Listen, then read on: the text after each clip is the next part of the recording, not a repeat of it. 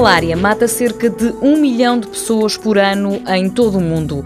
As tentativas têm sido muitas, mas até agora não foi possível desenvolver uma vacina que cura a doença. Uma maneira que se sabe que é possível conferir imunidade contra a malária é através da utilização do parasita numa forma atenuada que seja capaz de fazer a primeira parte do ciclo dentro do ser humano, ou seja, a infecção das células do fígado, que é assintomática, mas que depois, por estar atenuado, não tenha a capacidade de causar doença. Esta é a estratégia que está a ser adotada pela equipa de Miguel Prudêncio, do Instituto de Medicina Molecular de Lisboa.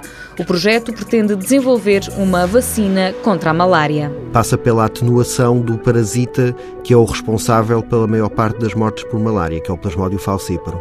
Portanto, esta estratégia de atenuação corre o risco de que, se essa atenuação não for 100% eficaz, uma vez que se está a usar o parasita que causa a doença em humanos, o problema é que, se a atenuação não for 100% eficaz, o parasita pode passar aquela fase da infecção no fígado e atingir o sangue, onde, se isso acontecer, vai infectar os glóbulos vermelhos e vai causar a doença. Usa-se o parasita da doença, mas que não afeta os humanos. A ideia é ter um parasita que naturalmente só tem capacidade de causar doença em roedores, mascará-lo, entre aspas, de parasita humano, de maneira a que ele vá explotar no sistema imunitário humano uma resposta imunitária que é capaz de reconhecer e identificar e inibir a infecção pelo parasita humano. Portanto, nós temos um parasita de roedores que serve como plataforma de exposição de imunogénios ao sistema imunitário humano,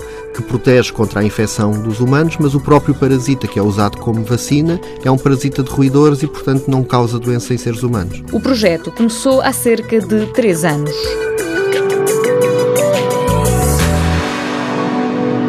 Mundo Novo, um programa do Concurso Nacional de Inovação BSTSF.